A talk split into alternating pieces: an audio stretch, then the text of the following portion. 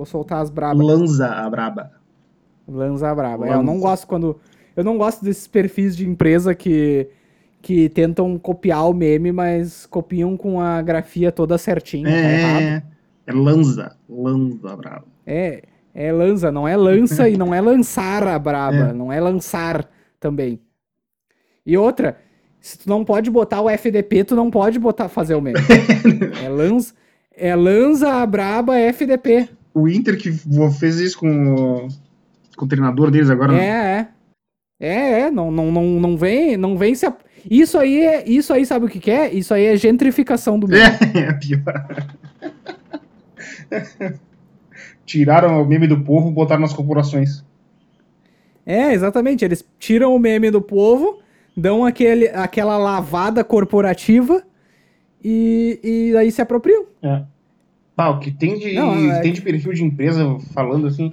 Tem, tem uns perfis que estão até meio. Sei lá. Qual é, seria a tradução para o português, mas meio horny.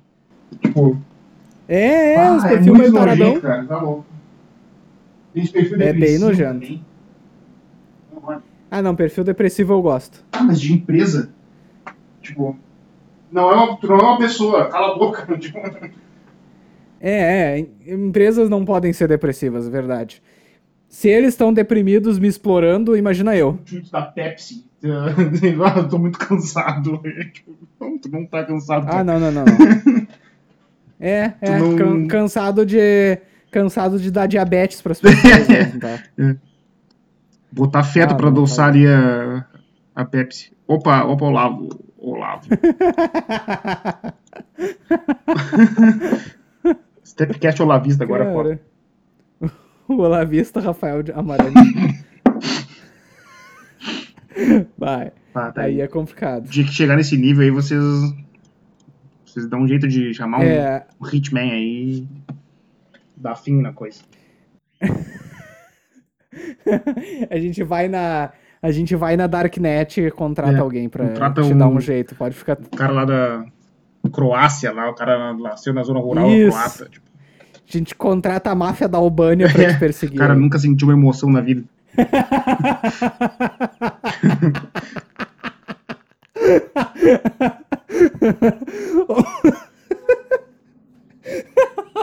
Tá louco.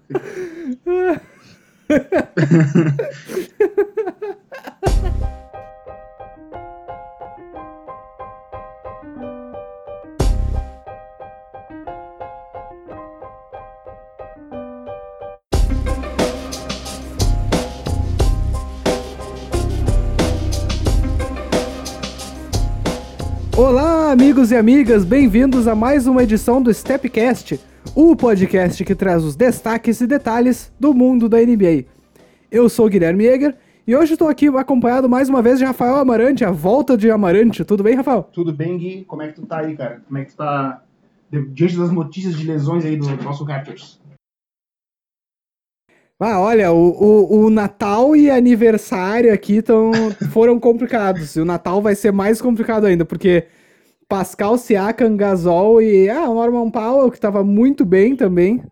Olha, tô- tô- os Raptors estão com muito problema de lesão e estão até criando um caso para o técnico do ano aí, mas logo logo nós vamos falar sobre isso porque hoje o assunto é a gente tirar a temperatura das premiações da NBA, né? Só já adiantando para nossa audiência aí, ah, a NBA, como todos sabem, tem as premiações ali de fim de ano, né? Do MVP, o técnico do ano. E hoje nós vamos falar sobre tudo isso. Quem são até agora os nossos. Nosso MVP, o nosso técnico do ano, nosso calouro do ano, os times da All NBA. Tudo isso vai ser abordado hoje pelo, pelo o dueto palestrinha aqui, Guilherme e Rafael. É, hoje, é- hoje é dia E de dar palpite. Eu queria ver fin- contigo, Rafael, já. E lançar a braba Isso. das premiações. Hoje, é dia de dar palpite.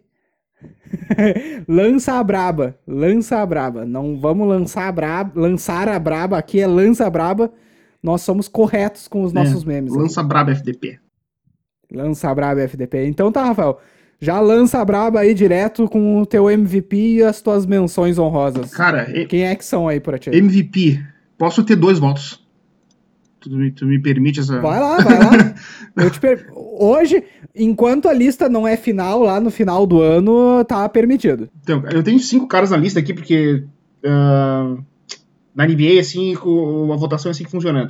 Pra MVP, tu coloca cinco nomes em ordem, né? Uh, Sim. E uh, os nomes que eu tenho até são bem óbvios, assim, é o Yannis, LeBron, Harden, Luca e Anthony Davis.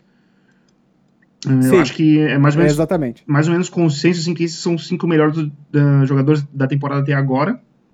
Mas eu queria ter dois votos, porque eu queria muito votar no LeBron James, mesmo ele jogando no Lakers atualmente, né? Mas o que ele tá fazendo nessa temporada, assim, e todo o clima do que tá o Lakers, né? Um, o LeBron James parece que é. É tipo um. É muito clara a liderança que ele tem assim no, no elenco e toda a bola que ele tá jogando, né? Ele tá fazendo. Ele é. O Lakers tá com uma das melhores campanhas da NBA, com 24 vitórias e 5 derrotas hoje. Hoje é dia 20 de dezembro, né? Uh, e, e o LeBron é basicamente o único criador do, do time, de, de alto nível, assim. Algumas pessoas vão falar que tem o Rondo também, mas não, não, não é nem perto de ser a mesma coisa, né?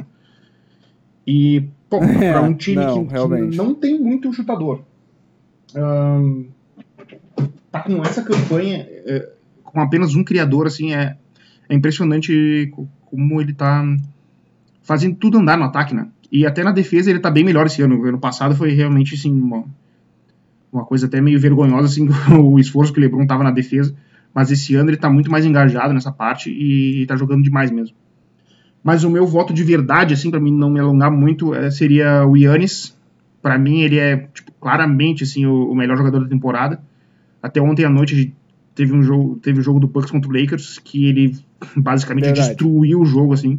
Ele, tá impressionante que esse cara tá jogando. Ninguém consegue uh, traçar um plano razoável para parar ele no ataque. E na defesa ele também é um monstro. Então ele tem um impacto uh, gigante nas duas áreas do jogo, nas duas nas grandes áreas assim, né, do jogo. Uh, então para mim ele é claramente o, o, MVP até agora. Até porque a temporada dele esse ano ainda é melhor que a, que a temporada passada, onde ele já foi MVP. Então. Uh, é, é meio, exatamente. Tem uma distância assim. Exatamente. É, eu notório Hardenet, né? Uh, eu até inicialmente pensava em votar no Harden, mas quando eu comecei a comparar um pouco melhor as campanhas de ambos, eu vi que a distância ofensiva não é tanta e a distância defensiva é enorme. Então o meu voto inicial agora de MVP também vai pro Yannis. Olha só, cara. E aí logo assim. Surpresa. É, é eu é, eu, eu realmente, quanto mais eu pesquisei, mais eu achei que era inegável também a campanha do Yannis como MVP. Ele assumiu também um pouco mais de função como chutador de três, está uhum. sendo um chutador de três até bem mediano, o que é um desenvolvimento super importante para ele. É, ele tá e... tá chutando 5 bolas por jogo, cara. Ele tá ali uns 34%, Exatamente. então tá bem razoável. Exatamente. Até porque a bola de três dele é ele mesmo que cria, né? Ele não tá. Exatamente. Não é um cara que espera assim a bola e, e lança o que a gente chama de spot up, né? Tipo... É, exatamente. E outra, só quando a gente menciona que o Yannis deveria ser um chutador de três, a gente não fala que ele deveria ser um JJ Redick. Sim. Era realmente ele ter um, um arremesso mediano para que isso abrisse mais o jogo dele em outras áreas. É, e aí, né? Tá então. E isso tá acontecendo, exatamente. E isso torna com que. Isso faz com que ele tenha aí números absurdos no. Por 36 minutos, né? Então ele é um cara que ele tá com uma média de 36 pontos e meio por 36 minutos. O que é uma média, obviamente, de um pouco mais de um ponto por minuto. O que é absurdo. Uh, é, é, é, algo. É, é, é algo incomum. Uh, enfim, então ele, ele nivela com o Harden ofensivamente, defensivamente ele tem o caso para ser o jogador defensivo do ano. Então, assim, é, é, como falado, quando a gente analisa um pouco mais, é um pouco inquestionável a campanha do Yannis. É. E para os meus outros votos, realmente fica naqueles, naque, nesse quinteto. É o Yannis, depois disso Harden e LeBron, Luca Doncic e Anthony Davis. É, para mim é essa ordem. E agora o Luca ele é, se lesionou, vai ficar um pouco fora, então talvez o Davis pulasse. Esse pessoal todo tá meio em fluxo. É. Mas no momento o Yannis é o meu MVP. Eu acho que entre o então, segundo é... e o quinto ali, qualquer ordem que tu, tu, for colocar, eu acho que tá, tá bem colocado. Mas eu acho que para mim o primeiro, no momento, assim, é o Yannis, meio que, meio que indiscutível, assim.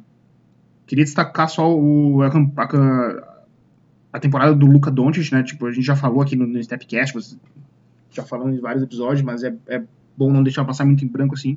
Que o cara tá jogando tipo, aos 20 anos, 21 anos. É um troço de outro mundo, assim. E a gente tem mais aí, pelo menos mais uns 12 anos pra, pra acompanhar esse cara em alto nível, né? Um, e até uma pena, porque ele se machucou agora, né? Vai, vai ficar fora de, de, pelo menos acho que uns 5 ou 6 jogos do Mavericks aí. E era uma sequência que eles tinham vários adversários interessantes, né? Eles jogaram contra o Bucks, eles iam jogar contra. Acho que era o pessoal. Basicamente a elite do leste. É, né? exatamente. Era, era Filadélfia, era Toronto, era uma coisa assim. Ia ser bem Isso, legal exatamente. de assistir esse time contra, contra esses adversários fortes, né? Mas. Uh, não, não, não vai ser dessa vez que a gente vai viver isso. Exatamente. Exatamente. Queria só lançar mais e... uma sobre o Yannis, antes da gente mudar pra. Lança. Se Lança por um acaso ele for o MVP de novo, e se por acaso o Bucks for campeão, ele vai ter mais MVPs e mais títulos do que Michael Jordan e LeBron James com a mesma idade. Só lançar isso aí sobre Yannis. É isso aí, eu não vou acrescentar nada, vou deixar no ar isso pra audiência absorver. É, é uma coisa para acompanhar e... aí na temporada, né? Vamos ver se. se é para vocês pensarem. É para vocês pensarem aí. Mas Nesse último jogo dos Bucks contra os Mavericks, a gente teve também um grande desempenho dos Mavericks sem o Doncic. E isso acho que até que uh, até que nos traz para o assunto do técnico do ano, que o Carlisle é um dos grandes candidatos, mas para mim não é o meu o meu o meu candidato, o meu escolhido no momento. Qual a lista aí? Meu escolhido no meu escolhido no momento. Então, eu até não tenho a lista de cinco ainda, eu só tenho três que eu é, destaquei. Acho que três tá, tá de bom tamanho. Tá de bom tamanho.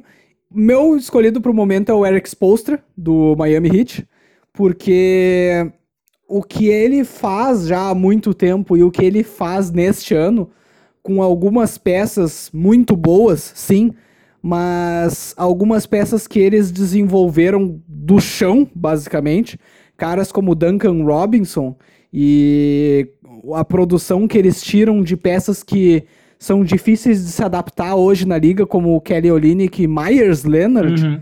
são... É, é, é assim, é, e, e próprios, o próprio calor, o Tyler Harrow, uh, Derrick Jones Jr., outro cara que eles tiraram do chão, basicamente. É então, assim, é um, é um plantel que quando a gente para para analisar no começo do ano, a gente não não via figurando muito. Talvez uma vaga nos playoffs, mas eles estão com uma campanha excelente, com um time com uma identidade clara na quadra, que é uma identidade defensiva e muito física, e com peças de peças de rotação que sabem o que fazem, sabem dar um espaçamento na quadra. A evolução que o Ban Adebayo apresenta também é, é muito indicativa do staff técnico do Hit e eu vejo o técnico do ano como um prêmio não só pro técnico em si, mas pro staff todo. Uhum. Então, através do Expostra, eu queria reconhecer não só o trabalho dele como técnico, mas o trabalho do desenvolvimento do Miami Heat. E os outros dois candidatos que eu tenho é o Carlisle, também pelo que ele faz com o com os Mavericks, com esse plantel que eu já falei que não é tão bom, e o Nick Nurse, uhum. dos Raptors. Uh, não tanto pelo plantel, que eu acho até que o plantel dos Raptors é um plantel bem profundo, ainda que não tenha aquela estrela do quilate do Kawhi mais, mas pelo que os Raptors fazem de campanha com o número de lesões que eles vêm tendo. Então esses seriam os meus três candidatos. Cara, Quais são os teus aí, Rafa? Uh, ah, eu fecho contigo na análise do exposto, assim, e do, do Carlisle. Um, e até interessante, achei bem interessante o que tu disse sobre o técnico ser uma. O prêmio de técnico do ano poder ser uma, um reconhecimento de todo o staff. Eu acho que é uma boa filosofia aí para seguir. Um, E eu fecho contigo no Exposter também, é o meu primeiro, é o meu cara na primeira na minha lista ali. Um, o trabalho de desenvolvimento de jogador que eles têm feito é, é um negócio muito impressionante, assim.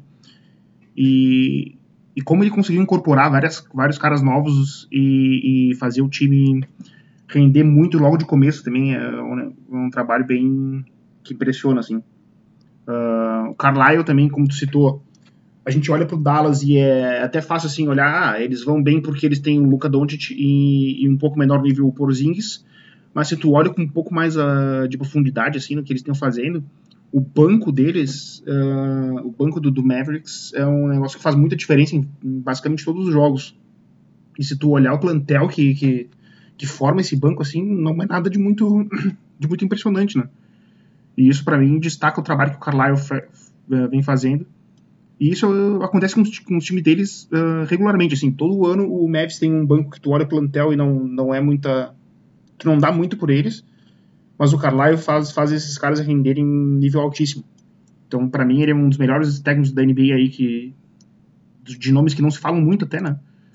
Um, então, gostaria de dar esse destaque para ele. Ele é o segundo da minha lista. E em terceiro, eu não tenho o Nurse, apesar de, de, dele ter um bom caso, como tu disse, né? Mas eu tenho o Nate McMillan do Indiana Pacers. Também está fazendo uma temporada muito acima do que se esperava, assim. Uh, a gente falou no começo do ano, nas nossas previsões, né, que, que não esperava tanto do Pacers, principalmente no começo de, de ano, mas o contrário vem acontecendo, né? Eles têm uma defesa muito sólida, têm vencido vários jogos, assim, tipo, o Pacers está 19 vitórias e 9 derrotas, que é uma campanha muito boa, né? Um, e eles estão com sem o Oladipo, uh, vários jogos sem o, o Miles Turner e eles têm, mesmo assim, rendido muito, né? O Sabonis tem, parece que subiu de nível, né? E, e o trabalho do Macmillan eu acho que tem que ser destacado porque era um time que, se tu olha o plantel, é, várias figuras que não que não trazem muita muita confiança, assim, e ele fez o time se um, tu olha o Pacers e parece que esses caras jogam junto, parece faz, faz uns 5 anos, né? O jeito que eles se movimentam na defesa, uh, como tudo é muito certinho no ataque, eles têm várias jogadas de, de pick and roll, eles trabalham muito bem com, com até os sabores funcionando mais ou menos como um, como um distribuidor no ataque, que se tu olhava os sabores há dois anos atrás, tu não, tu não acharia isso possível. Então, queria destacar o Macmillan. E tem vários outros que a gente poderia botar nessa lista também, né? Tem, com certeza tem. Tem, sim. Agora, uma lista que não tem muitos onde se botar, eu acho, é a de calor do ano, né? Calor é. do ano hoje tá um, tá um pouco mais difícil, a gente fica meio viúva do Zion, né? Porque era o que se esperava é, nessa classe, era que o Zion arrebentasse. Mas perante isso, eu acho que a gente fica com uma escolha clara aí, né? Que é o Jamorante, que é o calor do ano. Não sei como é que tá a tua lista, mas na minha lista ele é o, ele é o claro número um. Não tem, assim, um número dois tão perto. E aí eu tenho algumas menções honrosas, assim, uh, que, que, mas que não, não, não chegam perto de ameaçar o, o Jamorante. Que é o próprio companheiro de time dele, o, o Brandon Clark e, o, e dois jogadores de segundo round, né? Que é o Kendrick Nunn e o Eric Pascal, do, do Heat e Warriors, respectivamente. Seriam essas as minhas menções honrosas, mas o Jamorant, ele tá claramente na frente. Ele começou a temporada muito bem, até muito mais maduro e astuto do que esperado. É um cara que já tá com um jogo super bem desenvolvido, com um atleticismo até um pouco mais impressionante do que o esperado, na minha visão. É, assim, eu ia citar um, isso. Começou super bem. Que, uh, desculpa, mas eu ia citar isso aí também. Eu acho importante dar esse destaque. O atleticismo dele é realmente impressionante, assim. Uh, ele começa uh, a infiltração dele para o garrafão e tu e de repente assim ele ele consegue um salto meio absurdo assim um movimento até que não que, que surpreende, porque tá, tu olha o começo da infiltração dele, tu não pensa que ele vai conseguir dar aquela, aquela impulsão e, e ele, pô, ele enterra por cima de todo mundo, cara. é meio impressionante assim que ele faz. Ele tem uma visão de jogo bem, bem legal também. Um, e isso é uma coisa que melhora com, com o tempo também, né? Uh, a gente sabe toda a história sobre armadores jovens que, que levam tempo para desenvolver, mas ele já tem uma visão bem legal. O arremesso dele tem melhorado bastante, até tá é uma coisa que me agrada, assim, é um, é um arremesso que tu tem que respeitar. Um... Exatamente. A média de, de para três pontos dele até tá um pouquinho alta, né? Ele tá com, com quase 45% de, de acertos, né? Isso deve baixar um pouco, mas mesmo assim é até acima do esperado, né? E o movimento dele até, que é uma coisa, o movimento de arremesso era uma coisa que se falava um pouco quando ele era prospect, né? Nas análises de draft e tal, se falava que não era um movimento ideal. Eu acho que tem... Se tu olhava nos vídeos mesmo de, de, de college dele, é, era, uma, era um movimento meio problemático mesmo, assim. Mas eu acho que tem melhorado bastante já. Já deu um salto bem bom nesses últimos, sei lá, seis meses aí que ele, que ele tá na, no Grizzlies. E a tendência é de melhora, né? Uh, ele também, eu acho que ele é meio indiscutível, assim, como calor do ano. E as outras menções que eu tenho na lista que eram, em segundo, o Eric Pascal. Eu gosto bastante desse jogador, assim, eu, claro que, que a campanha do Warriors é terrível, né? Tipo, o Warriors simplesmente não tem, não tem jogador para colocar em quadra. Mas acho que no segunda rodada eles acharam um cara que pode ser importante até para os próximos anos, né? Não vai ser um cara que vai jogar, sei lá, 35 minutos quando o Warriors for de novo um, time de topo de tabela, mas vai ser um cara que vai cumprir bem assim. Ele tem, tem fundamento, ele tem um arremesso bem interessante até de mid-range, assim, e tem tamanho, né, para cumprir a função defensiva, então e ele tá rendendo bem bem legal nesse começo de ano. Só para completar minha lista, eu concordo contigo com, com o Brandon Clark. Não, não tá dando muitos minutos no Memphis, mas os minutos que ele joga, é claramente assim que ele. O rendimento dele é muito bom. Teve, eu assisti um jogo. O último jogo a fundo do Grizzlies que eu assisti foi contra o Jazz. E, cara, o Clark, quando entrou em quadra, ele simplesmente destruiu o banco do Jazz. Assim. Não, não que precise muito atualmente para destruir o banco do Jazz, mas o que ele fez, assim, o, o, impacto dele foi imediato, assim, saltava os olhos o, quando ele entrou em quadra. Então, se tu olhar nos números também, o rendimento dele na temporada é, é muito bom, assim, a produção dele por minuto é, é, alta. E outras menções que eu tenho fora da lista, assim, é PJ Washington, uma temporada bem, bem promissora até no, no Hornets, que é um time que tem uma certa surpresa, né? Tá, tá fazendo um papel bem decente na temporada. Uh, até seria o Borrego, seria um cara para citar no, no, no, Coach of the Year ali.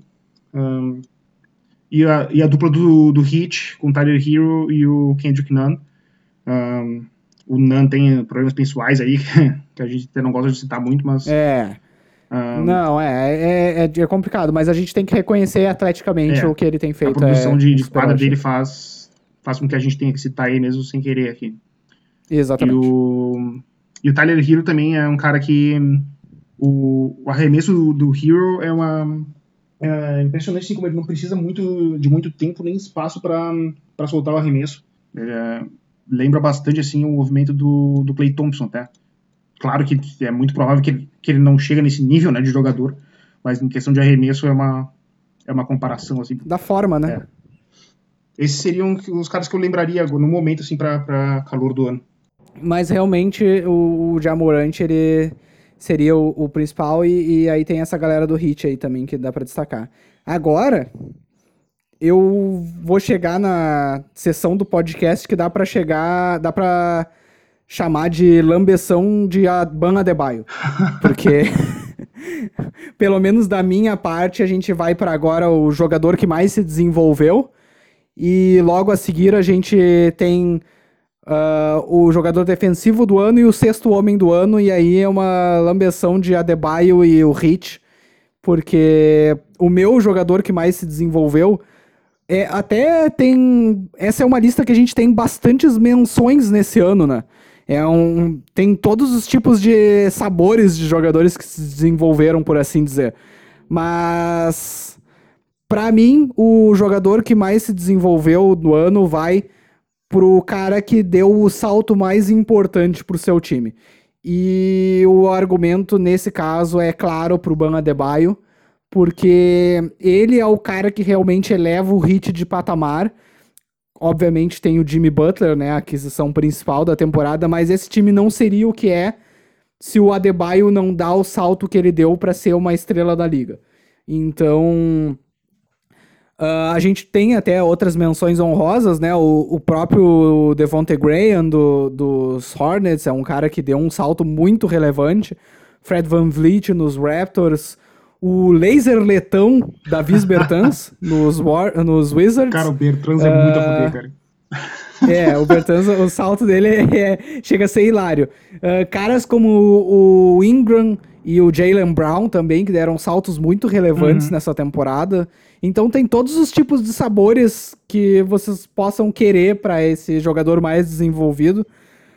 Mas para mim é o Ban Adebayo, claramente, porque sem o salto dele, o Hit não estaria onde está. Ele é um cara que hoje ele faz tudo naquele elenco, ele tem uma, uma proteção defensiva que coloca ele na lista de defensor do ano, ele tem uma produção ofensiva muito importante, ele tem uma visão de jogo na qual o Hit depende.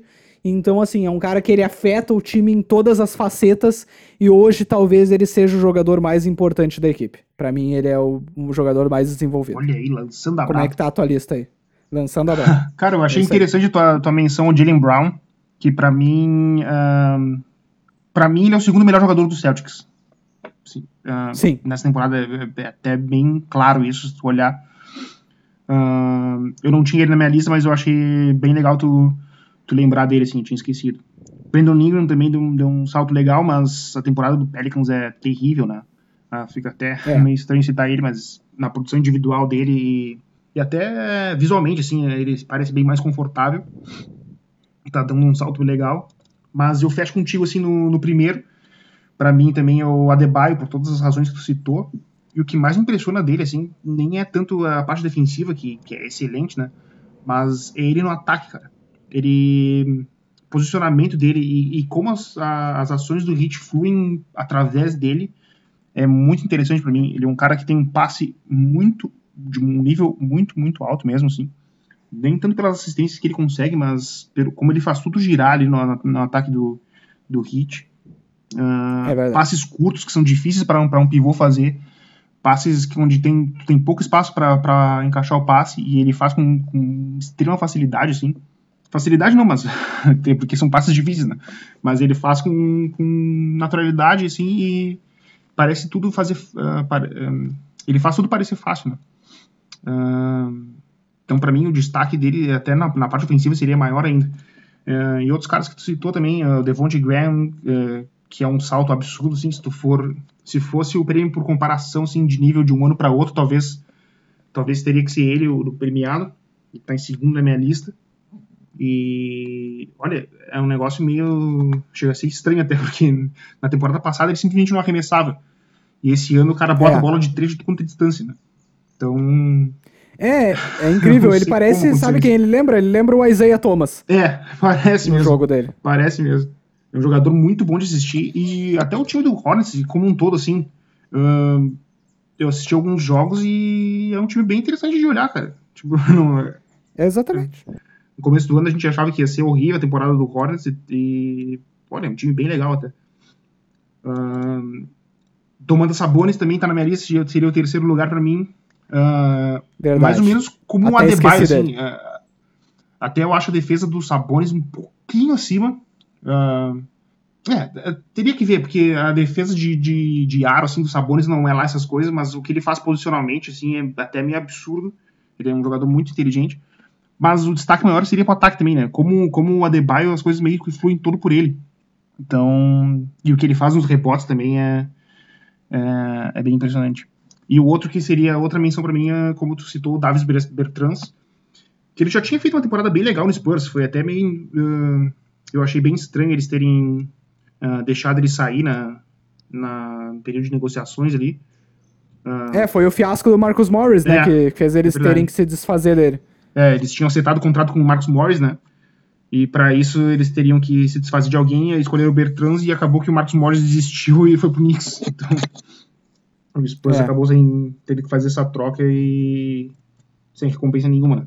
Um, e ele já tinha, já tinha jogado bem no Spurs, tinha, a bola de três dele era bem, bem legal já, mas o que ele tá fazendo esse ano, cara, uh, bola de três uh, a partir do drible, né, que, que é uma coisa que não É, tinha no passado. É incrível. E a distância, É incrível. ele chuta de muito longe, cara, e é fluido e mete bola. E, ele, e é muito engraçado também que ele- tu não dá nada por ele, mas ele fala, fala um monte de bobagem na orelha de todo mundo. Então é bem legal de É assistir, verdade. de assistir o Wizards quando ele tá bem assim. É, a lenda do laser betão, do laser letão é, tá, tá só crescendo na, na liga. Como tu falou, é, é muito interessante de ver ele jogar porque ele parece um ele parece um shooting guard do jeito que ele se movimenta Aham. em quadra, ele voa através de, de paredes, assim, ele arremessa do meio da quadra. É muito interessante ver ele É. jogar e ele ter recebido essa luz verde do, do staff do, dos Wizards, que vamos falar a verdade, eu até citei esses dias no, no meu Twitter, ele nunca receberia essa luz verde no É Spurs, verdade. né? A gente, a gente sabe, a gente não, não tem o que falar do Pop como técnico, mas assim, é um ponto a se pensar. É, o Spurs seria até um bom tópico aí no futuro pra gente discutir o que tá acontecendo aí com essa, com essa franquia, mas não é pra hoje. Mas enfim, é não é pra hoje, exatamente. Hoje a gente destaca os jogadores que se desenvolveram e o Bertans aí certamente tá é uma das campanhas mais surpreendentes da liga. É verdade. Com certeza, sim. E ganha e é um bom candidato ao prêmio carisma também da liga, como tu falou. Pra jogador defensivo do ano, pra mim o- a escolha foi um pouco mais difícil. Porque até porque defesa é um pouco mais difícil de se medir, mas eu tenho a tendência a escolher jogadores que protegem mais garrafão, que eu acho que é onde a defesa é até um pouco mais importante, é onde ela é mais afetada, na- geralmente. A minha escolha vai pro Ban Adebayo, talvez um, talvez ah, um pouco de im- impressão drástica que ele tenha causado em mim, ah, em, em verso a alguns caras que já figuravam bastante na lista, né? Que são Gobert, Yannis e Embiid, seriam os meus outros, minhas outras menções. E nesse caso eu não sou tão certo da minha escolha quanto em outros em outras ah, premiações até aqui, mas eu destaco o Adebayo também pela pelo como o sistema do Heat defensivamente, assim como ofensivamente, funciona em torno dele. Porque o sistema defensivo do Heat funciona predicado na certeza de que o Adebayo consegue defender a maioria das posições na, na, na quadra com alguma eficiência. Ele é um cara que consegue defender perímetro, apesar da, do tamanho e força dele, com certa eficiência. Ele é um cara que consegue defender em espaço, consegue defender de forma inteligente, proteger o garrafão. Ele protege muitas vezes o pivô, que não é na, na questão do. Na, na questão do hit. Normalmente ele joga com Kelly Olynyk ou Myers Leonard, que são jogadores que não são exatamente bons defensores, por assim Aham. dizer. e ele protege esses caras muito bem. Ele protege o espaço no perímetro muito bem. Então, assim, talvez eu esteja um pouco impressionado com a campanha dele até aqui, pelo fator novidade dele em relação a outros. Admito plenamente isso, mas ele é a minha escolha até então. Eu até queria passar pra ti a escolha, então, pra ver quem é o teu escolhido nessa questão. Cara, a minha lista aqui, ahn, primeiro tenho o Yannis. Ahn, Faz sentido? tipo, o impacto defensivo dele é, é absurdo, assim. Ele consegue marcar tudo quanto é posição. Ahn, esses dias eu tava, tava vendo o jogo, ele, ele marcando o armador, cara. É, e com naturalidade, assim. Então, ahn, a versatilidade dele, o impacto defensivo que ele tá tendo esse ano, ah, pra mim ele é, ele é o melhor jogador defensivo. Em segundo eu tenho o Joel Embiid, que é um, é um cara que até não tem se, se elogiado tanto a temporada dele, assim, até pela questão que o Sixers faz uma boa temporada, mas parece ser um time que não se encaixa, não se encaixou ainda, né? Ahn, eles têm algumas derrotas meio estranhas, alguns jogos que eles venceram, mas o desempenho não foi muito bom. Ahn, mas a temporada defensiva assim dele e ofensiva também, é, se olhar os números do Embiid, é, a, a produção ainda tá lá, né? Ahn, mas assim, a gente olha o perfil de arremessos contra o Sixers quando o Embiid tá em quadra. ahn, tudo que os times conseguem é meio que mid-range, assim. Ele protege o garrafão de um jeito que os, que os times nem entram lá, né? É meio que Ele e o Gobert, eles têm esse efeito, assim, né? Um, e, e, o time também diminui a bola de três porque ele consegue fazer essa rotação no, no perímetro com, com naturalidade. E, e, o resto do plantel do Sixers também ajuda, né? Porque ele tem vários jogadores muito bons defensivamente ali. Uh, para mim, ele seria o segundo. Inclusive, teria que destacar o Simmons, né? É, o Simmons Essa... também faz uma, uma baita temporada defensiva. Um, eu não tenho ele na minha lista aqui, mas fica, fica a menção. E terceiro, hoje eu teria o Marcos Smart, que é um cara que. Bom, a defesa dele contra guards, né, contra armadores, fala por si só, é só olhar para quadra assim. Mas ele também consegue defender forwards, consegue defender número eh, posição 4. Uh, eh, e ele é um cara que não que tu olha pro tamanho dele, ele não tem, ele não deveria conseguir fazer isso, né? Mas mesmo assim ele consegue e, e consegue ir muito bem. Então ele é o terceiro para mim aí. E fica a menção, as minhas outras menções são, como tu falou, Adebayo, uh, Simmons, e também faria menção rosa pro Gobert ali, puxando a sardinha um pouco pro meu time. Não, uh, faz, faz sentido. Mas ele é, ele é o atual bicampeão desse, desse prêmio e mesmo com o nível dele esse ano não tem não tem estar tá no mesmo nível do ano passado, mas ainda assim é um nível de defesa altíssimo, assim, toda vez que ele entra em quadra, o Jazz melhora demais. Então, Uh, fica, é, fica Ele é um cara que ele segue ano após ano, mesmo como tu falou, não tá tão bem esse ano, mas ele segue ano após ano alterando a gravidade ofensiva do adversário, então não tem como não citar ele, apesar de ele não ser o meu escolhido. Então é, é, é, é, é difícil é, é, é difícil a gente porque a, a, NBA é uma liga muito de narrativas, né? Então é difícil. Eu, inclusive, acho até que fui refém um pouco ao nomear o Adebayo, mas quando a gente para para ver a, a, produção constante de caras como Gobert e Embiid, ela tem que ser destacada nessa premiação, sim, com certeza. Que tu acha da gente ir pro sexto homem rapidinho, antes de da gente finalizar? Que é o, exatamente, rapidinho, até porque eu vou até pedir desculpa, mas eu não tenho muitos candidatos. E como a gente, como eu tava recém falando da, da questão da produção constante, né? Esse é meio que o Lou Williams Award nos últimos anos. É o, o cara que tem tem defendido esse prêmio em, em, uma boa parte do tempo. Até o companheiro de time, o Montrezl Harrell, também é um cara que, que, que tem também figurado bastante. Mas esse ano, a minha puxação de saco do hit continua, porque o meu escolhido é o Goran Dragic. Ele é um cara que até agora ele tem tido uma produção superlativa ofensivamente. É um cara que ele dá o, o chamado gás para o time na, na produção ofensiva. ainda sofre os seus problemas de lesão, mas ele, no papel de sexto homem, ele parece ter se encontrado um pouco melhor. E para manter a sua produção alta, ele tem médias de eficiência de quadra e, e de para três pontos muito altas. Uma média de assistências que, para um jogador da minutagem dele. Uh, é muito importante, né? Que é uma média de cinco assistências por partida, até um pouco maior do que o resto da carreira. Ele é um cara que imprime um ritmo pro time muito diferente, que mantém o, a, o ataque do Hit vivo mesmo quando caras como Adebayo e Jimmy Butler não estão em quadra. Então, assim, pelo conjunto da obra, ele até não é o maior pontuador, mas uh, em, apesar de ter uma, uma sustentação ofensiva importante. Mas pelo conjunto da obra dele ofensivamente. E a, eu acho até que é bem comum dar o, o prêmio de sexto homem pro cara que dá o, o chamado soco ofensivo pro time vindo do banco. E eu sigo essa mesma lógica nesse momento e, e dou essa premiação por enquanto pro Goran Dragic.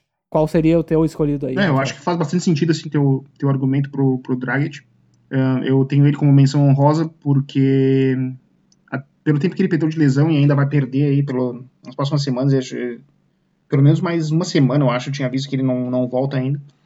Um, então, mesmo, só pelo tempo em quadra, eu acabei baixando ele um pouco. Para mim, assim, o 1 e 2, para não, não, não, me alongar muito, ainda é a dupla do Clippers, uh, Harrell e Lou Williams. E eu tenho o Harrell como número 1 no momento. Um, tipo, o Lou Williams, o impacto dele é, é óbvio, assim mas o que tá jogando o Montrezl Harrell essa, essa temporada é um negócio meio absurdo até. Então, quis reconhecer assim, a produção dele como primeiro, depois do Will. Uh, em terceiro tem o Derrick Rose. Um, É, ele cai mesmo. ele porque É, realmente ele é- cai meio que na, na questão do. mesma questão do Nan ali, do Kendrick Nan. Mas a gente tem que citar a produção que ele tá, que ele tá conseguindo. Ah, Dennis Schroeder também tem nas minhas menções. Faz uma temporada bem legal pelo, pelo Oklahoma City Thunder.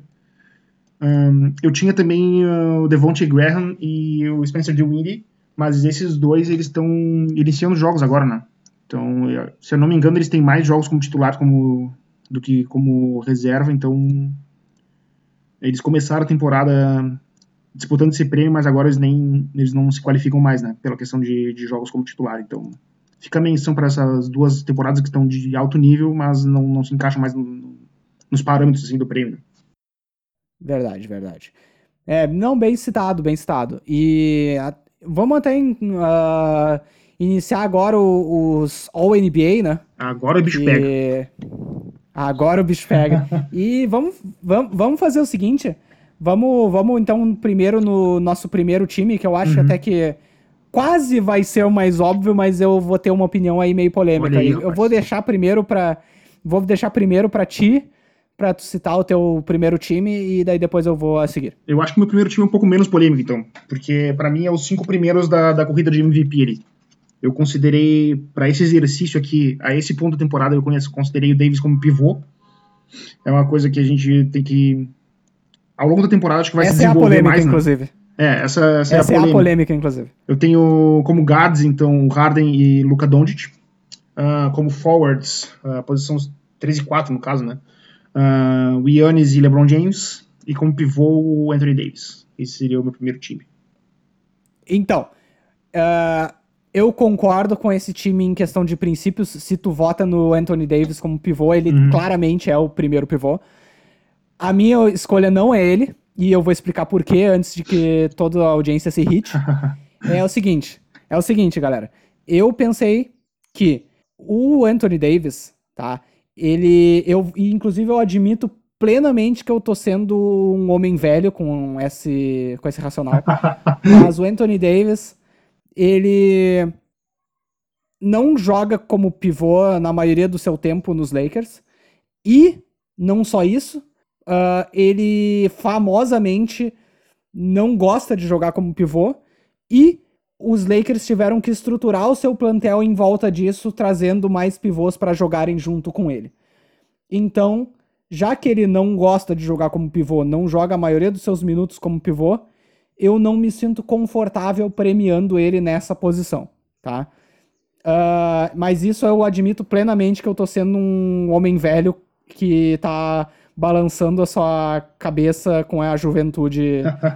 Ah, então, assim, ah, minha escolha são os quatro óbvios, que é Luca, Harden, LeBron e Yannis para os dois guards e dois forwards.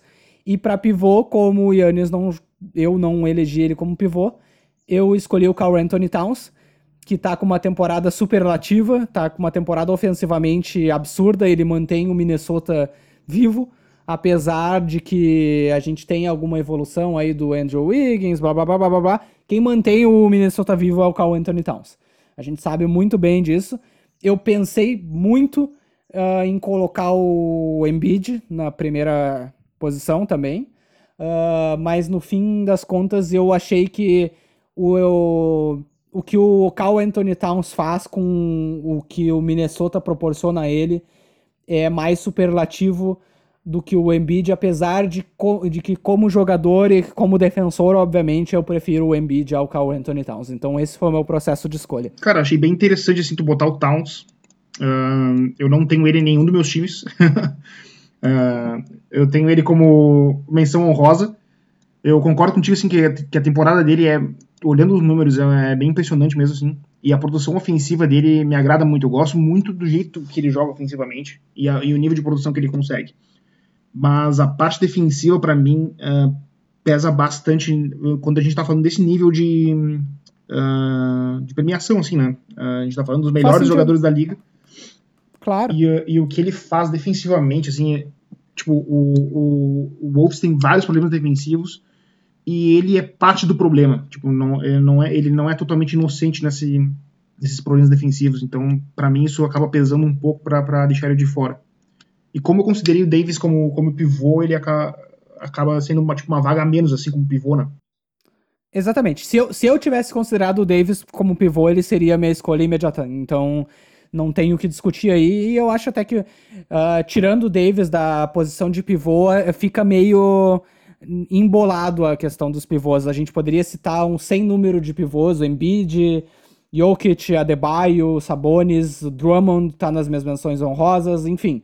Uh, não, talvez a maioria desses não para primeiro time, mas é uma essa temporada é uma temporada que tem bastante produção bem positiva de pivôs, né? É, é verdade. Faltou um aí, mas a gente chega lá. Um... É, a gente chega lá. é, eu acabei considerando o Davis como pivô. Uh, a, a, o argumento que tu tem faz bastante sentido para mim. Ele, ele, se tu olhar assim, a média de minutos, ele joga mais ou menos tipo, uns 12, 13 minutos como pivô mesmo por, por jogo. Maior parte do tempo dele na posição 4 mas eu acabei considerando ele pivô porque ele, ele pode jogar como pivô. Eu acho que a tendência durante o ano é que ele acabe jogando mais tempo como pivô. E se isso não acontecer, eu vou ter que reconsiderar aí, né? E, bom, e, o nível que ele tá jogando é, tipo, a, a produção defensiva. Ofensivamente, a produção se fala por si, até ele, ele não tá arremessando tão bem, mas uh, mesmo assim a, a, produção dele é, tipo, em volta da cesta tem sido muito alta. Ele consegue ir para a linha de lance livre toda hora, porque é meio que imparável assim. Hum, acaba recebendo muita falta. E na, na parte defensiva ele tá demais, cara. Tá demais mesmo assim. Foi até. Eh, esqueci de citar ele nas minhas menções honrosas ali, mas ele tá ali por, por quarto ou quinto na minha lista de defensor do ano. É verdade. Uh, então acabei colocando ele de, no time número um, assim. Segundo time. Eu vou primeiro então dessa vez, tá? E o meu segundo time o Davis, como ele não foi no primeiro, ele obviamente tá no segundo. Uh, e o resto é os, o, os forwards. O outro forward é Pascal Siakam. Uhum. Uh, eu não acredito que eu nem, nem tô puxando a brasa pro meu, meu assado, escolhendo o Siakam. Eu acho até que é uma escolha bastante óbvia, e pelo que ele tem feito na temporada. E o meu pivô seria o Embiid, então até pensei em puxar mais o saco do Ban Adebayo e botar ele em segundo time, porque eu realmente gosto muito da, da, da produção dele. Mas quanto mais eu pensei, mais eu vi que é aquela questão que a gente falou lá um pouco antes, de que a produção do Embiid até não é novidade, mas ela é tão superlativa que ela é inegável.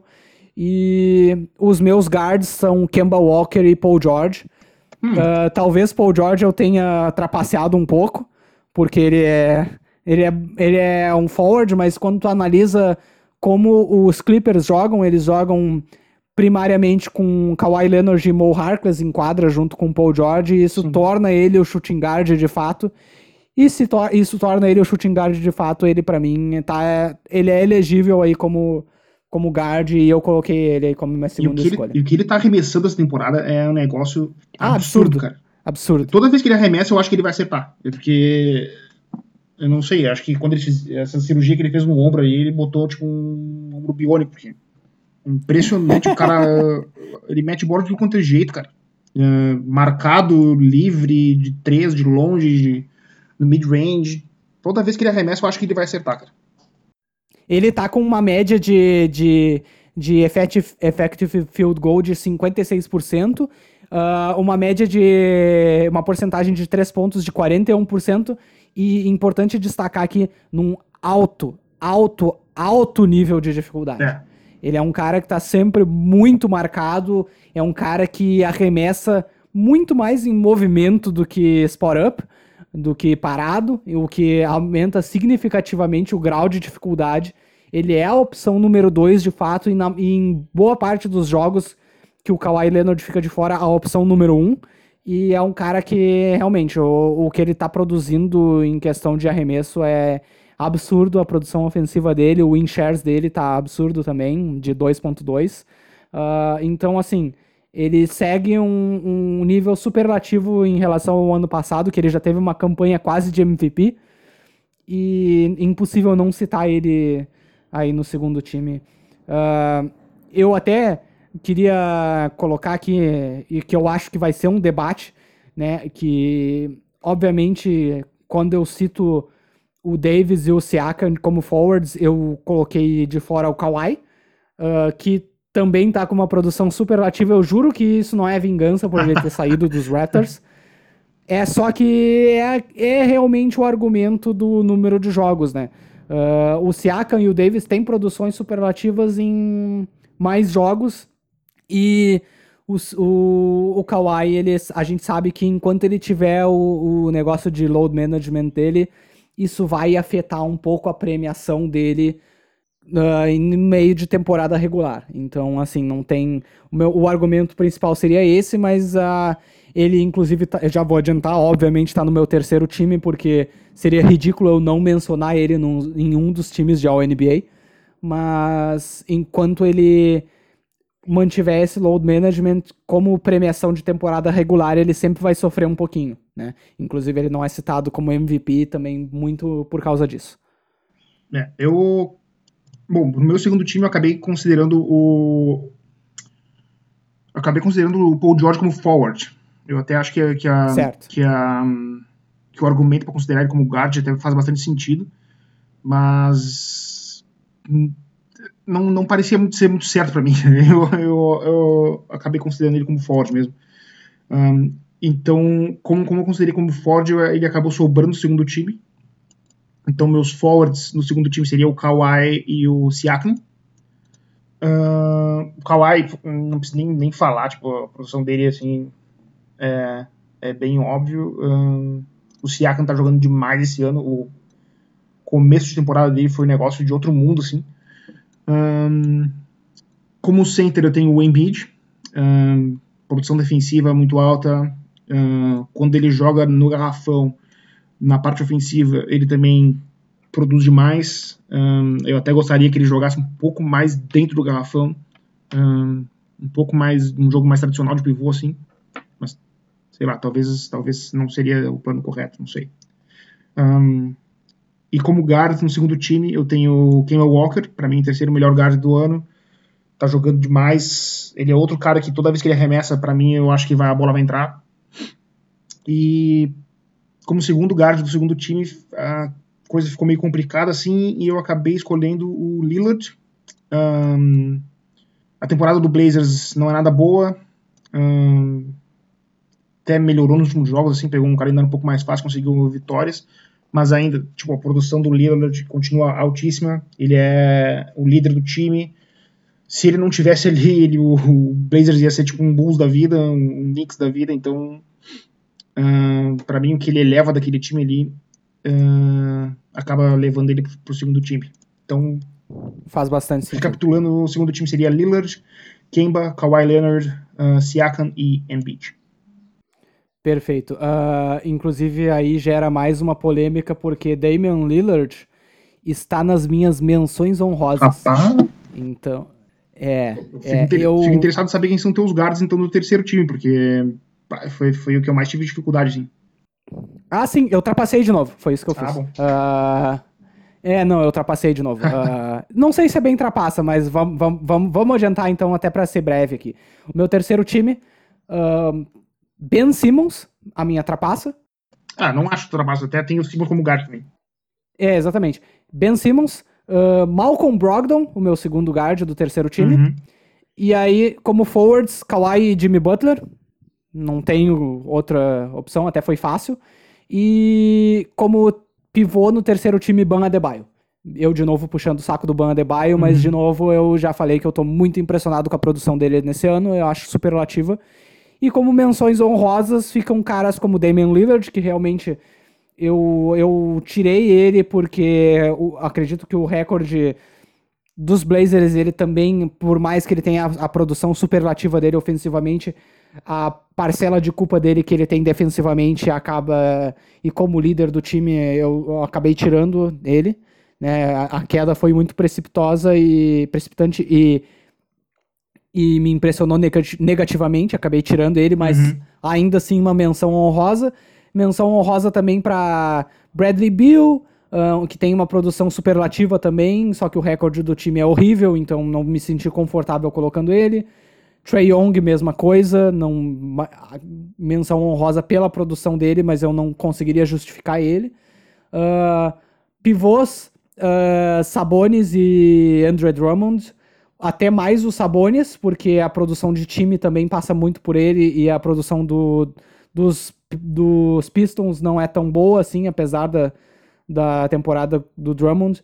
Enfim, seriam essas algumas das minhas menções honrosas. Eu poderia citar mais muitas, mas eu fico mais nesses caras até para não me alongar muito. Qual seria o teu terceiro time, Rafael? Ficou claro aí o, o anti-jazz bias do nosso host, né? Mas tudo bem. Vamos, Vamos pro meu terceiro time aqui. Uh, tá, eu até não discordo uh, muito. Eu deveria. Eu, eu, deveria citar alguém do Jazz com a temporada que vocês estão tendo aí? Como menção honrosa, eu acho talvez que Talvez Mike Conley aí? é, talvez. Talvez, é, talvez o, o Gobert aí como menção honrosa, mas enfim, não quis me alongar muito. O Donovan Mitchell também, mas enfim, enfim. Um, cara, eu queria. Eu queria ter achado espaço para colocar o Mitchell no terceiro time uh, mas não consegui. Uh, muito pelo rendimento geral do Jazz, assim. Mas o que acontece com o Jazz é que, tipo, o Jazz tem seis jogadores de alto nível e depois disso o nível cai muito, assim. Então, uh, o que tem atrapalhado o time mesmo é a questão do banco, né? Uh, até a temporada, se tu olhar por cima, assim, 17 vitórias, 11 derrotas, não, não é nada desastroso, assim, muito longe disso. Mas o que, o que o time rende, assim, é muito limitado por causa do banco.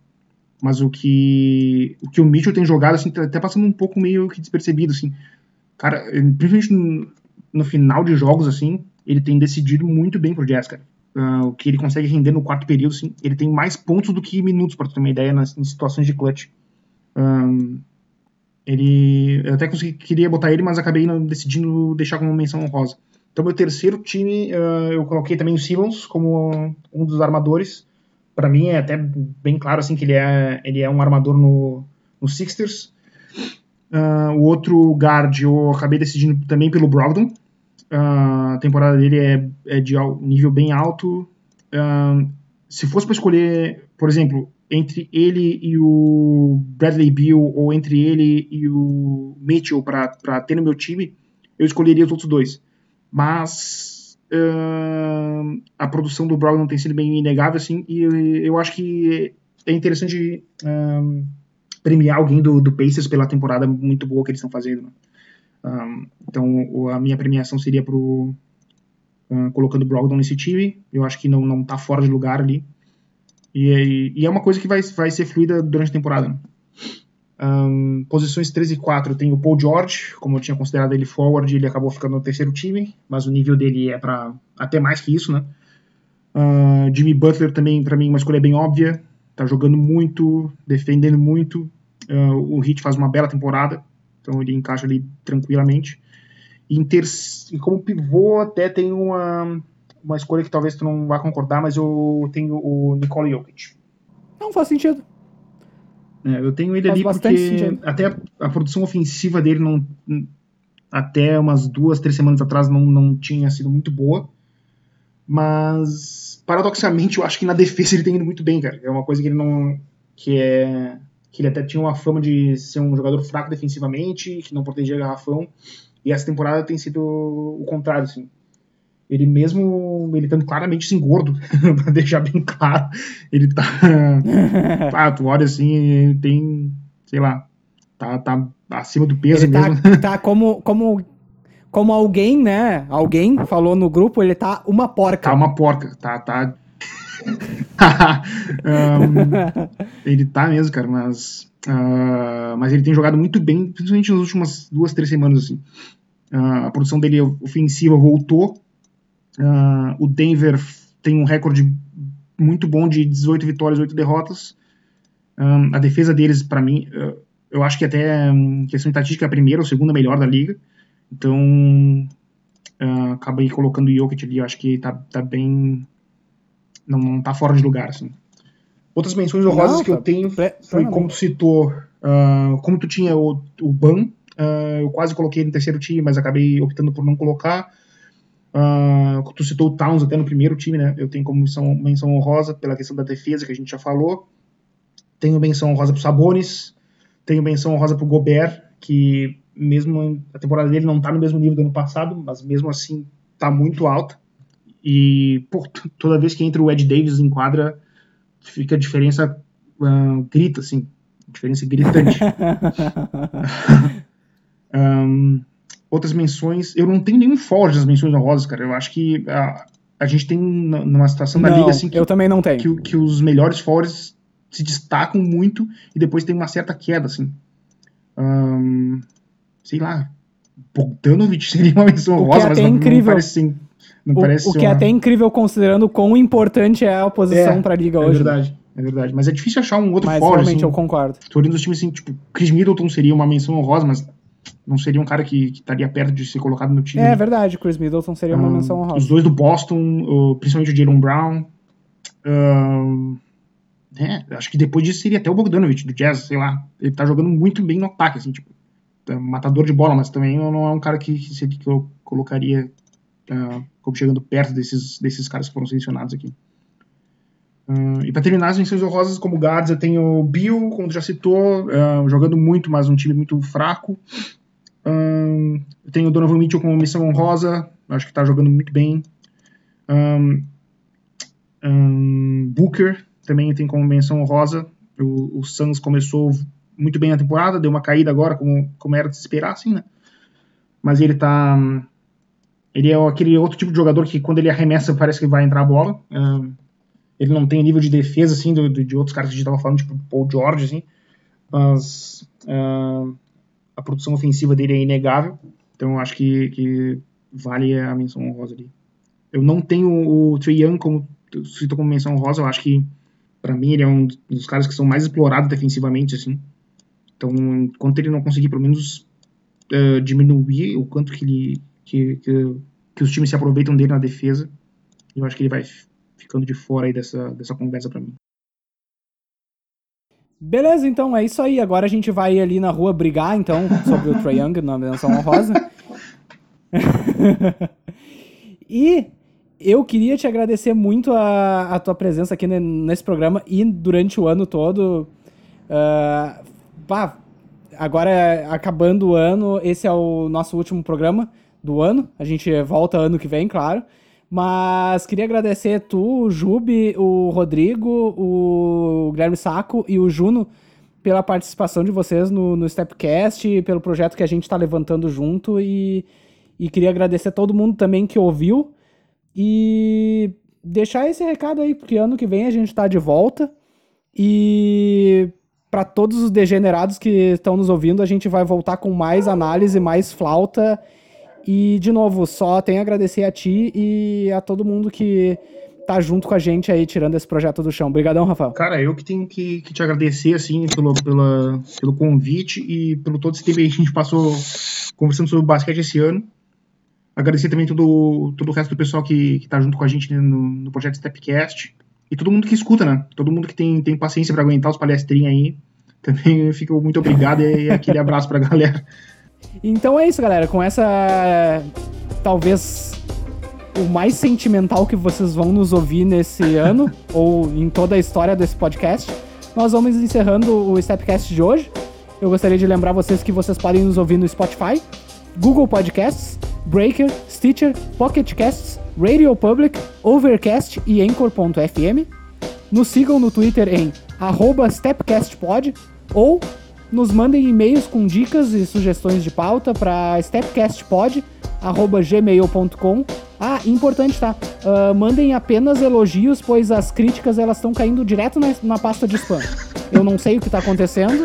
Ah, é um erro do nosso e-mail, a gente está tentando arrumar. Enquanto isso, vocês podem mandar as críticas e xingamentos para julianojubideitado5@hotmail.com, que é o e-mail do editor Jubi, tá?